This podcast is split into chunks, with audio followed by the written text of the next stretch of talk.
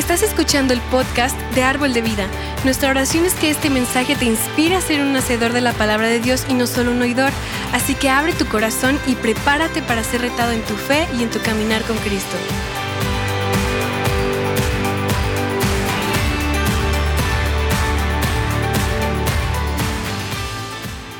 Gracias por, por hacernos parte de tu domingo. Entonces, ah, tengo una pregunta y me pregunto cuál, cuál sería tu respuesta.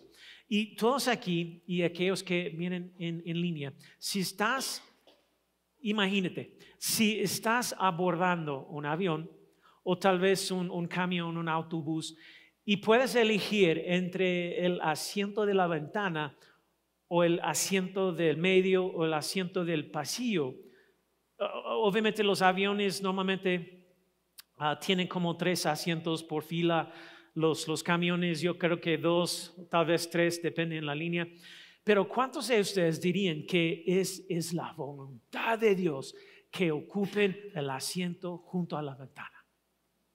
¿Alguien? A mi esposa sí, siempre. Y tengo curiosidad, asiento junto a la, a la, ventana, a la ventana. quién prefiere eso? Sí, ¿verdad? ¿Verdad? Siempre. ¿Y cuántos, cuántos de ustedes dirían el pasillo? Les gusta el asiento del pasillo porque es, más fácil llegar al baño. ¿verdad? ¿Y cuántos de ustedes dirían que es el asiento del medio? Nadie, ¿verdad? Nadie. Es, es el asiento del infierno en medio. Y el asiento, el asiento del medio, eh, peor, peor asiento en, en, un avión, también camión. Y, uh, pero tengo un punto eh, con esta pregunta y, y, y la que llegaremos en, en, unos minutos. Pero primero, ese es en el, uh, estamos en el último mensaje de nuestra serie, Haciendo Sombra.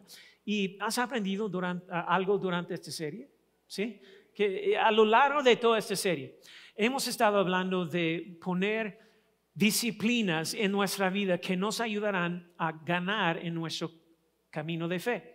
O poner disciplinas en nuestra vida que nos ayudarán a tener éxito y tomar nuevos caminos en nuestro caminar con, con, Cristo. Y de hecho, eso es exactamente lo que Pablo nos animó a hacer en 1 Corintios capítulo 9, versículo 24, cuando él está diciéndonos, ¿no se dan cuenta de que en una carrera todos corren? Pero solo una persona se lleva el premio. Así que corren para cómo? Ganar. Versículo 25 dice, todos los atletas se entrenen con qué?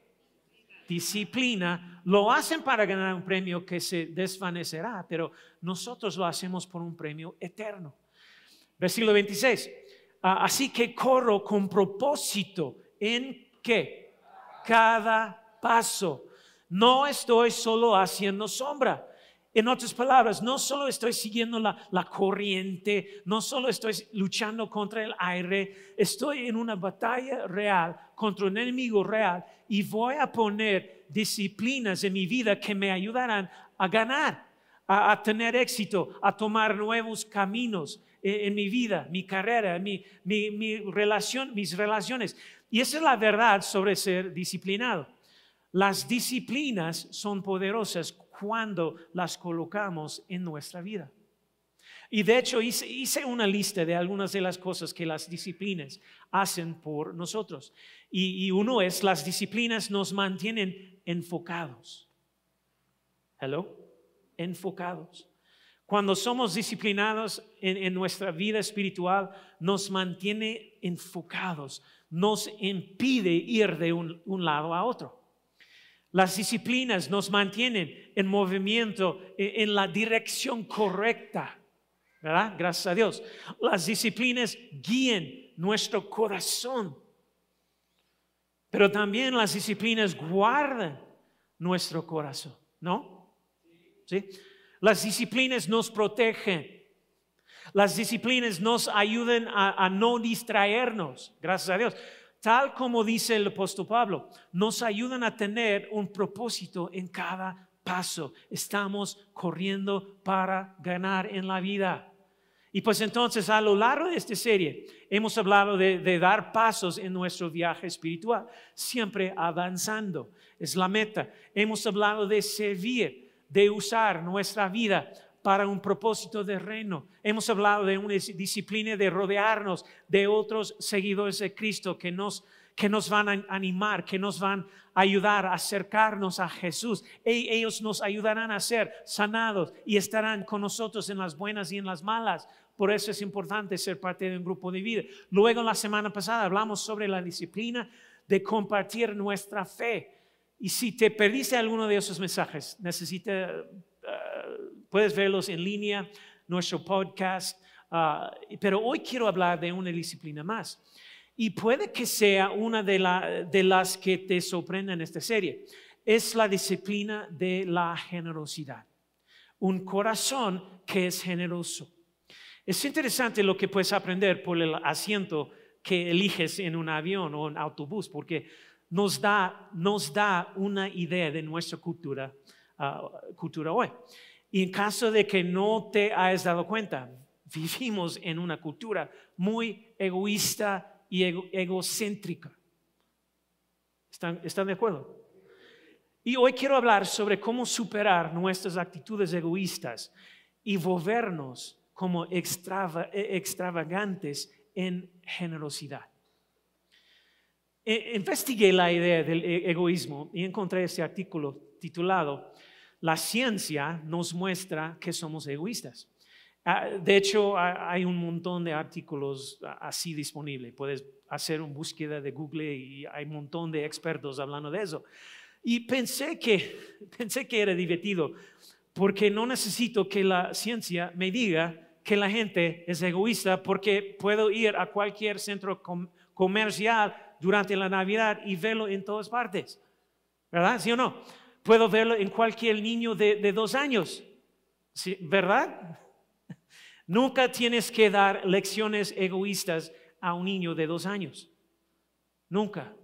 Ah, nieta, hola nieta, hoy te voy a enseñar a ser, cómo ser egoísta. Voy a tomar tu juguete y cuando lo haga quiero que grites a todo pulmón que es mío, es mío. ¿Verdad? Nunca tienes que tener esa conversación o enseñarlo a ser egoísta. Por naturaleza, puede mirar a tu alrededor y ver que las personas son inherentemente egoístas. Es, cierto, es la verdad, es, la naturaleza humana.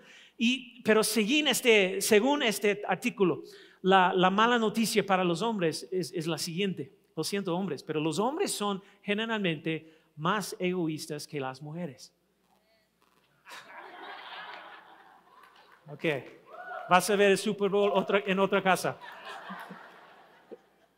Lo siento, chicos, hombres, pero ah, ah, hay un estudio, eh, me conoce muy bien, hay un estudio que, que muestra que el sistema de recompensa neuronal masculino es más estimulado por el egocentrismo. Y es cierto, es, es, lo que dice. Las mujeres, por otro lado, es probable que sienten un, subedón de, dopamina cada vez que hacen algo bueno por otras personas. Bien hecho, mujeres, bien hecho. ¿Por qué es esto? Y pues, interesante, los, expertos dicen que es porque los hombres están programados para, sobrevivir. Voy a dejar mi cueva e ir a matar algo, luego lo arrastraré de, vuelta a la cueva para que podamos sobrevivir. Uh, uh, uh y, los hombres. Estamos estimulados por eso. Las mujeres, por otro lado, son cuidadores y se emocionan por ayudar a todos los demás a sobrevivir. Y por lo general las mujeres son más generosos. ¿Y mujeres dónde están? Wow. Hombres, ¿a, cuántos de ustedes les gusta hacer ejercicio? Como todo eso, ¿ya? ¿ya? Y más o menos intentas mantenerte en buena forma, pero si estás en buena forma, las noticias empeoran para ti. No me lo, no me lo estoy inventando. Este artículo dice que los músculos más grandes conducen a un corazón más pequeño. Los expertos dicen que en promedio los musculosos son menos generosos que los que pasan por el gimnasio en camino a la taquería. En serio. Volvamos al avión o eh, camión. Para aquellos de ustedes que prefieren el asiento junto a la, ventana, como yo, son mucho más egoístas en promedio que aquellos que prefieren el otro asiento. Bien, ya, ouch. Ouch, yo también. ¿Por qué, estoy, ¿Por qué estoy hablando de eso? Estoy tratando de ayudar a todas las mujeres solteras. ¿Dónde están? ¿Ya? Wow. Mujeres solteras, no se casen con un hombre que siempre va al gimnasio y prefiere el asiento junto a la ventana. Es lo que quiero decir. Estoy tratando de rescatarte de muchos problemas en tu futuro matrimonio. No, estoy bromeando. Y afortunadamente, mi, esposa no leyó ese artículo antes de casarnos. Pero ahora, mujeres, si se sienten más santas que los hombres en este momento, los hombres no son los únicos que son egoístas. Hombres, no sé si eso fue sabio o no, pero... y eso es cierto, no me, no me lo estoy inventando. Mujeres, cuando se trata de chocolate, cada mujer se defiende a sí misma. Los estudios demuestran que si una mujer está con su mejor amiga y tiene que elegir entre un trozo de pastel de chocolate más grande y uno más pequeño, arrojará a su amiga debajo, eh, del autobús y se llevará el trozo de pastel más grande. Y todas las damas, las mujeres dijeron, amén, ya, honestas. Y, pero nuestra cultura tiene que, tiene que ver con el egoísmo. ¿Qué nos dice la cultura? Siempre nos dice, hey, complácete, disfruta, toma lo que puede obtener, todo lo que puede obtener, toma lo que es suyo, todo se trata de ti.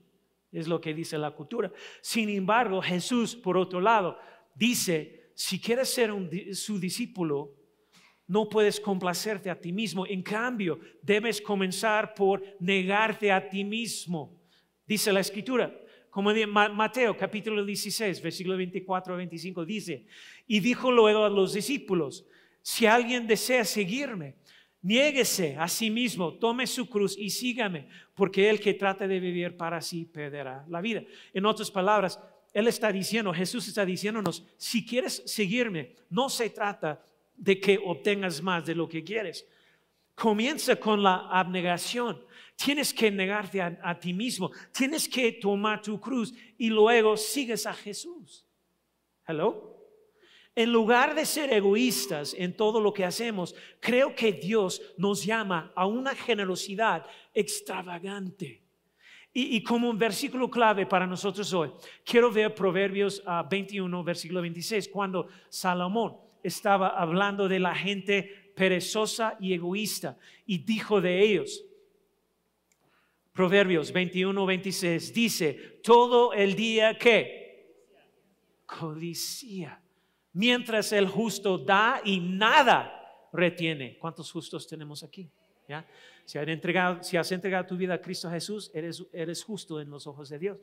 Quiero leerles, la, leerles la, la versión en inglés, porque misma escritura dice, todo el día el perezoso y el egoísta anhela, anhela, pero el justo da y no retiene. Amén. Quieren, quieren más y más y más, pero el justo da y no retiene nada. Me, me encantan esas imágenes. Aunque en nuestra cultura actual e, es, natural ser egoísta, anhelar y anhelar, anhelar, anhelar y querer más, pero hay otro tipo de persona que es justa, seguidora de Cristo, seguidor de Cristo, y esta persona da y no retiene nada. Y sé que esto es cierto, en, eso es lo que puede decir acerca de nuestra iglesia. Yo sé que esto es cierto en nuestra iglesia, en Árbol de Vida. ¿Ustedes creen eso? Es cierto, porque ustedes lo hacen todo el tiempo. Y creo sin duda, he visto eso, somos, somos una iglesia que lidera con generosidad irracional, porque realmente nosotros creemos que es más bendecido dar que recibir. Amén. Y cuando damos, nosotros, árbol de vida, cuando damos, ustedes queremos dar como Dios dio. Queremos dar sin contenernos. Para aquellos de ustedes que, se- que están pensando, ay Dios mío, no puedo creer que vine, que vine hoy la semana de la generosidad. Debía haberme quedado en casa. Quiero, quiero hablarles directamente porque e- ese era, era yo hace años y hoy quiero mostrarles tres mentalidades diferentes sobre la generosidad. Tres mentalidades diferentes sobre la generosidad. El primero es lo que llamamos la mentalidad de la bolsa. Y eh, eh, eh, número uno, obviamente, estamos hablando de la bolsa. Y eso significa, más o menos, esa mentalidad significa o tú crees que nunca hay su- suficiente. Nunca hay suficiente. Esta persona cree que nunca hay suficiente. Ah, y honestamente así es como crecí yo. Mi mamá, mi papá tenían que trabajar y vivían de, cheque en cheque. De, como, bueno, eh, vivía así. Nunca fuimos ricos, nada así en mi familia, nunca tuvimos mucho dinero. Siempre fue una lucha financieramente en nuestra casa. ah, con mi hermano yo, mi, mamá, mi papá, siempre nos decían, ah, sabes, no tenemos dinero para eso, lo siento. No tenemos dinero para eso, lo siento, lo siento. No sé, ah, no levante la mano, pero no sé cuántas personas han crecido así. Y pues, de hecho, Ageo, capítulo 1, versículo 6, déjame darte el contexto. El, pueblo de Dios durante ese tiempo no estaba poniendo a Dios primero. Dios ha dado instrucciones a ellos, pero no, no estaba obedeciendo lo que Dios estaba diciendo. Se estaban cuidando a sí mismos primero, solo pensando en ellos mismos y no estaban reconstruyendo el templo de Dios. No, pu- no pusieron a Dios primer- primero. Y por eso dice Ageo, capítulo 1, versículo 6, dice, han sembrado mucho, pero han recogido poco. Comen, pero no se sacían. Beben, pero no quedan satisfechos. Se visten, pero no se abrigan. Y el jornalero recibe su jornal en qué? Bolsa rota. Bolsa, la mentalidad de la bolsa. Esa es la mentalidad de la bolsa. Y honestamente, lamentablemente, creo que probablemente la mayoría de la gente tiene a vivir de esa manera en nuestro país, también en los Estados Unidos. No podemos Dios primero porque creemos que nunca hay suficiente en nuestra bolsa. Tan pronto como entra, sale. Hay agujeros en, en la bolsa. Ay, bueno, me encantaría dar más, me encantaría ser más generoso, pero, pero no hay suficiente en, la bolsa. Me, me encantaría marcar la diferencia. Ojalá no me preocupara siempre por el dinero, pero, pero, pero no hay suficiente en la bolsa. Amén ouch. Y lo que es interesante acerca de la mentalidad de la bolsa, y, y de nuevo, esta es la forma en que me criaron. Judás, el, el tipo que traicionó a Jesús, llevaba la bolsa, llevaba una bolsa. Judas era el guardián del dinero del ministerio de Jesús y se preocupaba por la bolsa siempre. De hecho, hay una historia muy poderosa en el libro de Marcos, Marcos capítulo 14, sobre una mujer que probablemente era una prostituta que había ah, sido ah, cambiada por Jesús, conoce la historia probablemente, que experimenta la presencia y las bendiciones y la bondad de Jesús y esta loca tomó un frasco de perfume valorado como el salario de un año. Y cuando se entregó y adoró a Jesús, ella dio y no se contuvo. Rompió todo el frasco de perfume, lo derramó sobre Jesús como un extravagante acto de adoración por quien es Él y por lo que ha hecho por ella. Y ella dio y no se contuvo. Y Judas, el tipo de la bolsa, interrumpe el momento diciendo, diciendo, hey, ¿qué está pensando? Mujer estúpida. Podías haber vendido ese perfume, tomar el dinero y dárselo a los pobres. El problema es que Judas estaba distorsi- distorsionado en su propia comprensión y amor por el dinero. Porque no solo estaba guardando una bolsa de dinero, sino que estaba tomando dinero para, para sí, mismo, sí mismo, robando, robando de la bolsa. Él tenía un problema. Él dijo, ay, podía- podías vender esto. Y poco después, el tipo que se enoja por cómo esta mujer está dando generosamente, termina traicionando a Jesús y vendiéndolo por 30 piezas de plata, ¿verdad? ¿Por qué? Porque quería poner un poco más en su bolsa. Es la mentalidad de la bolsa. Y así es como crecí yo, mi esposa también, porque hubo 14 hermanos en una casa chiquita con un baño y, y ah, tres recámaras. Casi no tenía nada.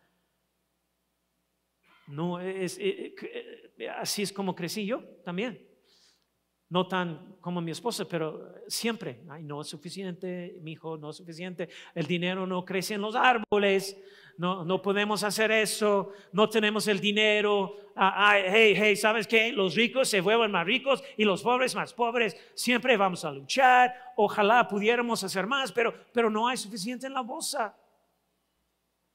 La mentalidad de la bolsa. Hay otra mentalidad que llamamos la, mentalidad de canasta, de la canasta. Eso, lo que eso significa es que, eh, es que con la mentalidad de, de la canasta, en realidad hay suficiente. Y déjame mostrarte las bendiciones de la canasta. Deuteronomio 28, versículo 2 y versículo 5 dice, dice la escritura, si, si que obedeces al Señor tu Dios, todas estas bendiciones vendrán sobre ti y te acompañarán siempre Qué increíble.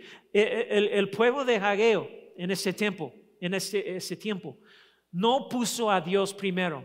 No reconstruyeron el, el templo como Dios les había pedido que hicieran. No obedecieron a Dios en ese momento. Por eso está diciendo eso. Pero cuando el pueblo de Dios obedeció la escritura, dice en el versículo 5, mire lo que dice. Cuando están bendiciendo, dice que benditas serán tu qué? Canasta y tu mesa de amasar. En, en otras palabras, habrá suficiente. ¿Sabes que tenemos un momento cada domingo donde estamos dando la oportunidad? Y no todo se trata de dinero, pero es, es un buen ejemplo. Estamos dando toda la oportunidad para, para obedecer a lo que las escrituras nos, nos enseñan. Y mira lo que sucede cuando estamos obedeciendo. Pero veamos lo que dice el Nuevo Testamento, Lucas 6, versículo 38. Jesús dice esto. ¿Qué? Primera palabra, ¿qué? Den y les darán a ustedes. Nota que él no, no, él no dijo, guárdalo y se te dará. No dijo, hey, hey, consérvalo y se te dará. No, dice, den y les darán a ustedes. Es más, les echarán en el regazo una medida llena, apretada, sacudida y repleta. ¿Y qué dijo Jesús? Den y les darán a ustedes. Aleluya. Jesús entendió que puedes quedarte con, eh, que, escúcheme bien, Jesús entendió que puedes quedarte con lo que tienes o puedes darlo. Porque Él lo sabía, un principio bien importante. Él sabía que cuando conservas lo que tienes, eso es todo lo que tienes. Pero cuando das, Dios puede multiplicar lo que das. Eso, es Instagram, ahí, ¿verdad? Eh, Valente, ¿verdad? Instagram. Entonces necesito ponerlo. Eh, eh, cuando conservas lo que tienes, eso es todo lo que tienes. Pero cuando das, Dios puede multiplicar, multiplicar lo que das. Y pues Dios multiplica cuando das. Den y les darán a ustedes. Es más, les echarán en el legazo una medida llena, apretada, sacudida y repleta.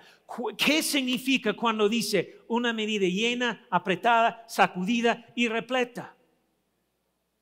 Muchísimo, pero la, la, multitud que escuchaba a Jesús ah, en ese momento enseñar sobre, sobre esto, habría tenido una buena comprensión contextual de lo que estaba diciendo, porque sabían que, que un terrateniente rico a menudo sería muy generoso con los pobres.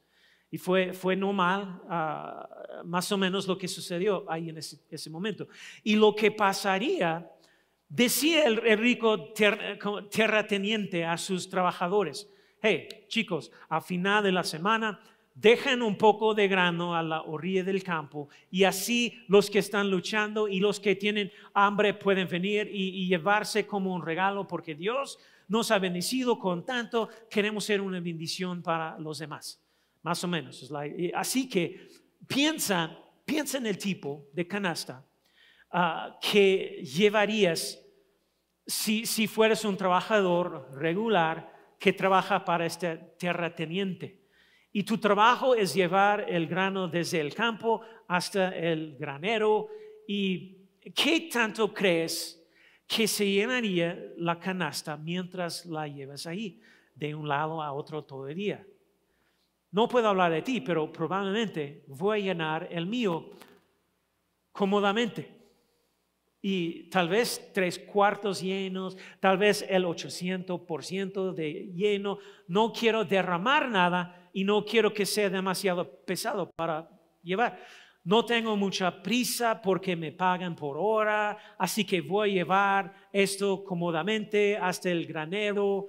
No me voy a esforzar, ah, pero por otro lado, si mi familia tiene mucha, mucha hambre, y estoy recibiendo un regalo generoso de un rico terrateniente y llevo mi canasta al borde del campo y sé, y sé que esto es lo que voy a poder alimentar a mi, mi familia esta semana. ¿Qué tanto crees que voy a llenar mi canasta entonces? Uf, lo voy a llenar una medida llena, apretada, sacudida y repleta, ¿sí o no? ¿Verdad? Llenaré mi canasta súper, súper lleno, llena, recibiendo el regalo de un generoso terrateniente. Y cuando tú das, Dios te da una medida llena, apretada, sacudida y repleta, porque lo que guardas es todo lo que tienes, pero cuando das, Dios lo multiplica. ¿Están aquí? Si no, no entiendes las imágenes, imagínate que vas al Oxxo a comprar un icy ¿Cómo, se dice? Ahí sí, ya. ¿Cómo, ¿Cómo, llenas tu vaso? Pones el ahí y luego, si eres inteligente, golpeas tantito al vaso para que la, quepa más y luego lo vuelves a llenar un poco más, ¿sí o no? Los expertos de los icy, ¿dónde están? ¿Ya, Valente? ¿Ya? Y entonces, si, si eres muy inteligente, tomas la tapa de plástico, la que parece como un domo, ¿verdad? Y luego la llenas hasta que salga de la tapa como si fuera un volcán. ¿Sí o no? Eso es lo que todos mis hijos solían hacer. y pones el, popote, le tomas un poquito, ¿verdad? Luego lo, lo, vuelves a llenar, ¿no? ¿Verdad? Sé honesto. ¿Quién lo ha hecho eso? Gracias Dios, me, me siento mucho mejor conmigo mismo en ese momento. Es como hábito, no sé por qué lo hacemos todo el tiempo. Después de llenarlo siempre. Y más, híjole, es como reflejo.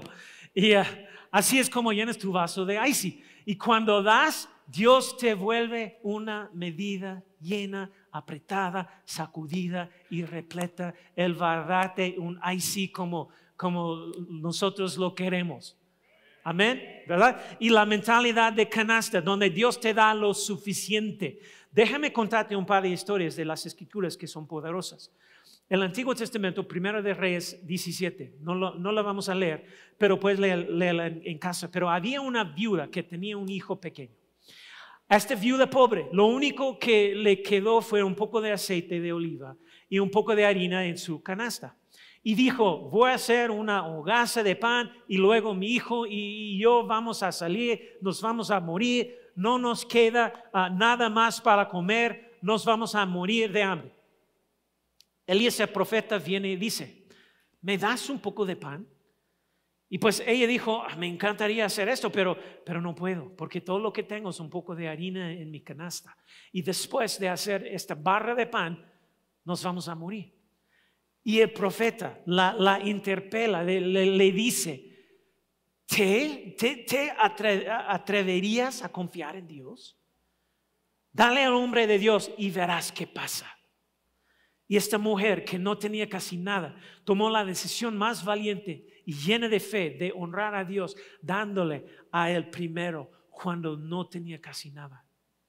Y si lees la historia, lo que es tan poderosa, es que a partir de ese momento Dios siempre multiplicó lo que había en su canasta y ella siempre tuvo suficiente harina en la canasta. Aceite. En el Nuevo Testamento Jesús estaba enseñando un día a unos cinco mil hombres, probablemente otros cinco mil niños y quizás cinco mil o más mujeres, ah, más o menos. A final de día los discípulos dijeron, hey, todos tienen hambre, pero, nadie tenía comida. Pasó un niño llevando una canasta de, de, tacos Dan Luis y tenía, tenía cinco panes y dos pescados. Y el niño no guardó lo que había en su canasta, sino que dio lo que había en su canasta. Y cuando dio lo que había en su canasta, Dios lo multiplicó, ¿verdad? Conocemos la historia. Y alimentó a todos los que estaban ahí. Y al final de la comida quedaron doce, ¿qué? Canastas de sobras. ¿Por qué doce? No estoy seguro, yo no sé. Pero yo creo que tal vez fue para que Dios pudiera darle una a cada uno de los, de los doce discípulos, una bolsa para llevar a casa, para recordarles que con Dios siempre hay suficiente. Es lo que creo. Está la mentalidad de la bolsa, que es como crecí, no hay suficiente, desearía poder dar más, pero no puedo. Y pues está la mentalidad de canasta, la provisión de Dios, cuando damos, Dios multiplica y tenemos suficiente. Y hay otra mentalidad y aquí es donde yo quiero vivir. Mi esperanza es que este mensaje te ayuda a reeducar tu mente y fortalecer tu fe para reconocer que siempre servimos a un Dios abundante. ¿Creen eso? Y la tercera mentalidad es esta. Yo lo llamo el granero, la mentalidad del granero. Y eso significa más o menos que hay mucho más que solamente suficiente. Porque Dios es un Dios abundante, amén. Y siempre con Él hay muchísimo más que suficiente. Y ahí es cuando reconoces que en el reino de Dios hay mucho más que suficiente. Y Proverbios capítulo 3 en el Antiguo Testamento, versículos 9 y 10, dice esto, Proverbios 3, 9 y 10, honra al Señor con tus riquezas y con los que primeros frutos de tus cosechas. Así tus que graneros se llenarán hasta levantar y tus bodegas rebosarán de vino nuevo. Y pues, ¿qué quiere nuestro Dios? Espero que entiendas esto. Dios siempre quiere ser el primero en tu vida. Siempre. Siempre quiere ser el primero. Jesús lo dijo en Mateo capítulo 6, donde él dijo, Mateo 6, 36, más bien busquen cómo primeramente el reino de Dios y su justicia, y todas estas cosas les serán añadidas. Amén. Lo buscan primeramente. ¿Qué, qué debo hacer? Al comienzo del año, busco a Dios con propósito, en oración y ayuno primero, lo que hemos hecho como iglesia. Al comienzo del día, ah, del día, pongo a Dios primero buscándolo en su palabra y hablando con Él en oración, poniéndolo primero. El comienzo de la semana, buscamos a Dios primero en adoración. Estamos aquí. El principio de cualquier aumento que Dios nos da, lo adoramos primero, le, damos a Él primero. Hello. Ese principio del diezmo, más o menos, estamos hablando de dando a Dios primero. En el Antiguo Testamento se llamaban las primicias. Y también lo conocemos como, el diezmo, más o menos. El diezmo viene de una palabra hebrea, maser, y literalmente significa una décima parte. Entonces, yo sé, hay personas que dicen, ah, ¿sabes qué? El diezmo fue bajo la ley. No, el diezmo fue implementado muchísimo antes de la ley. Y Jesús también estaba animándonos para seguir con ese ah, mandamiento o mandamiento entonces, eh, todo lo que Dios nos da en un acto de adoración y eh, obediencia a Él, le devolvemos una décima parte. Hello, está muy claro aquí. oh, pastor. Y lo que significa que le estamos diciendo a Dios, más o menos, dando el primer parte primer parte de nuestros ingresos, primer parte de nuestras ganancias, primer parte de, cualquier aumento que estamos dando Dios primero. Y, y, cuando lo estamos haciendo eso, estamos diciendo a Dios, estamos mostrando a Dios que, hey Dios, tú, tú eres nuestro proveedor. Tú eres el primero en todos los sentidos. Reconozco que todo lo que tengo viene de ti. Hello, mi trabajo, mis ingresos, y te adoro devolviéndote lo que ya te pertenece. Te traigo mis primicias, lo primero que me das, te lo devuelvo, Dios. Hello. Hablemos de eso por un momento, porque para algunas personas ese es un tema difícil, confuso. Éxodo capítulo 13, versículo 2. Dios dice esto. Dedícame a todos los ¿Cuál? Primeros hijos varones del pueblo de Israel. Todo primer nacido, tanto de los seres humanos como de los animales, me pertenece.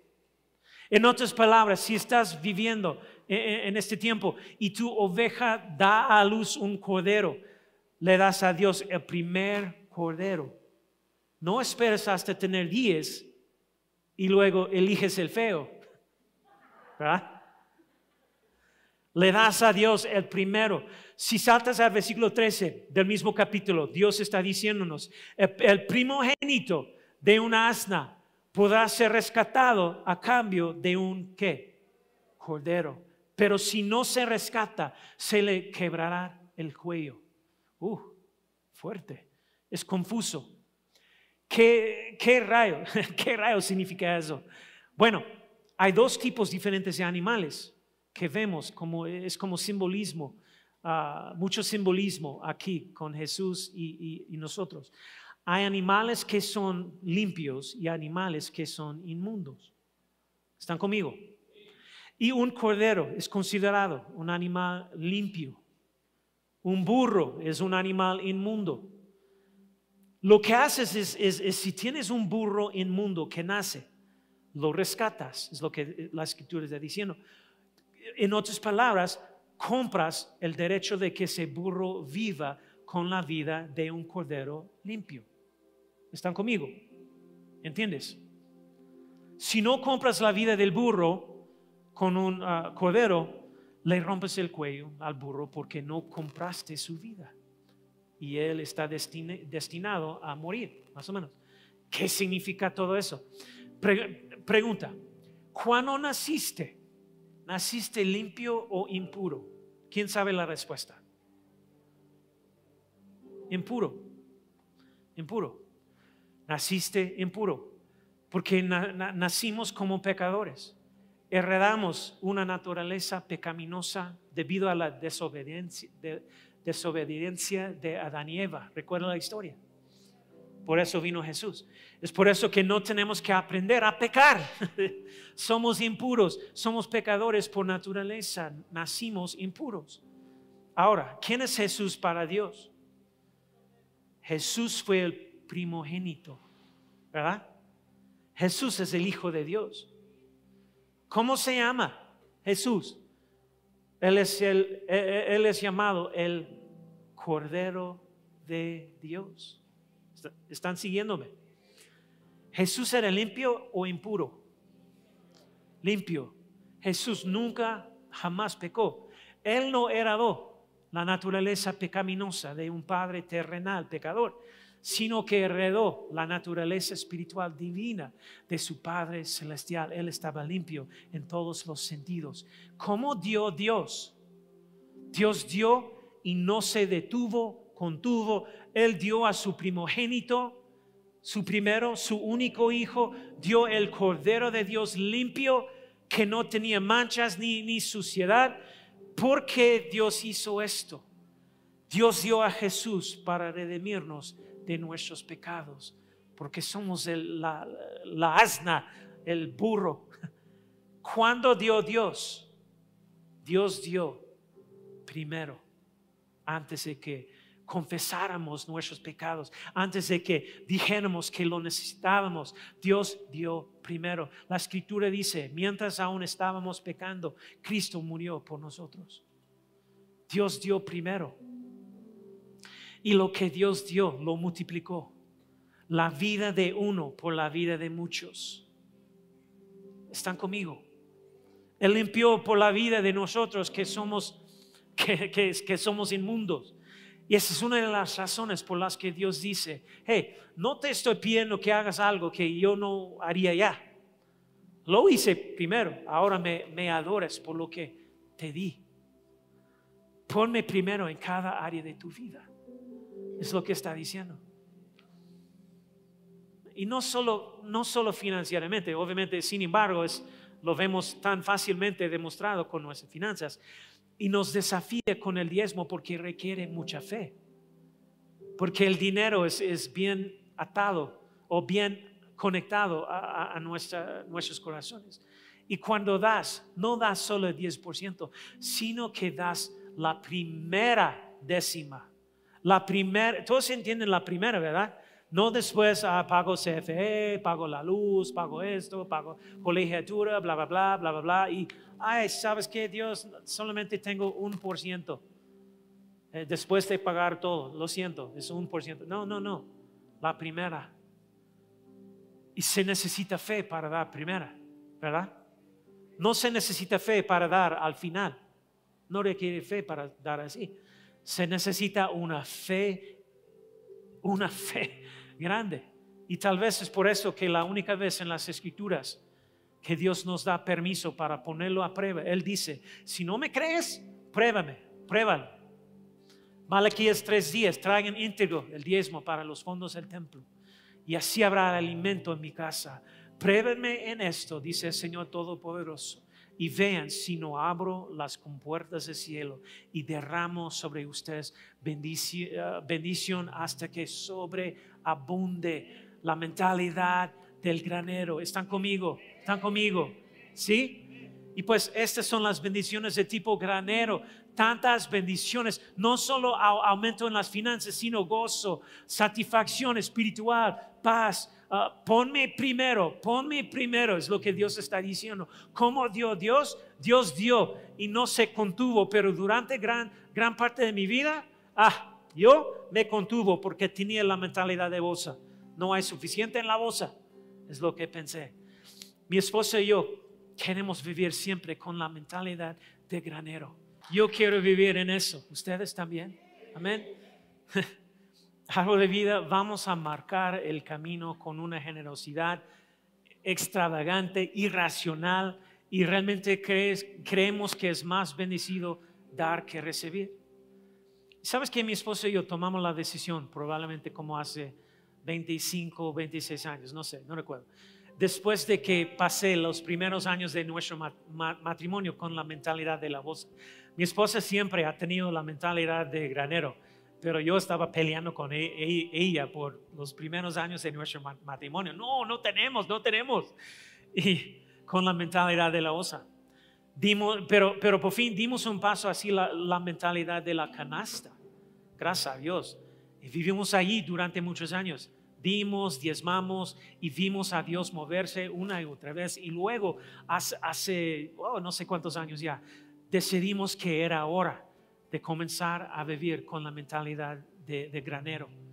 Dimos más que nuestro diezmo, dimos en nuestro tiempo, bendijimos a familia tras familia, dimos a, las necesidades de nuestra comunidad, a, personas en nuestra vida que tenían una necesidad, misiones, misioneros. Cuando teníamos más, bendecimos a otros con eso. Y lo que Él me, me trae, quiero que vaya a otros, en serio. Honra al Señor con tus riquezas. Lo que Dios nos da, lo honramos con ello. ¿Están conmigo? Con nuestras primicias, siempre poniéndolo a Él primero. Entonces, sus graneros estarán rebosantes. Y no es para que podamos construir un granero más grande para nosotros, es para que podamos ser una mayor bendición para la gente de todo el mundo, en nuestra ciudad, en nuestra iglesia, afuera de nuestra iglesia. Los egoístas anhelan, anhelan, anhelan y siempre quieren más. Nunca tienen suficiente, pero los justos, los seguidores de Jesús, dan y no retienen. Amén.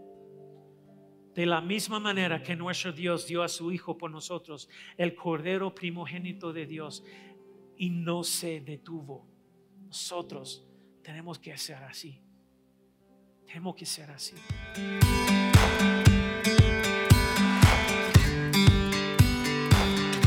Esperamos que hayas disfrutado de esta palabra. Puedes encontrar más mensajes e información sobre nuestra iglesia en www.arboldevidaleon.com. Queremos invitarte a que nos visites en Boulevard San Juan Bosco 3026, Colonia Cañada del Refugio, o vernos en nuestra página de Facebook Iglesia Árbol de Vida. Una vez más, gracias por escucharnos.